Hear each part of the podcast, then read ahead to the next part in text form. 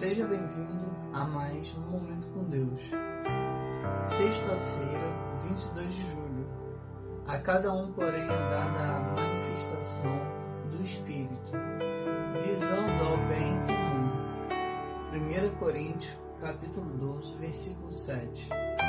Você já identificou qual o teu dom espiritual? Quando o Espírito se manifesta em você, Normalmente você se sente confiante e alegre.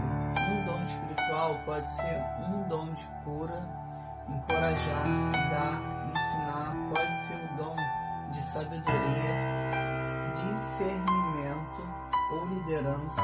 É importante identificar o teu dom para que você possa usá-lo visando ao bem comum. Descubra qual o teu dom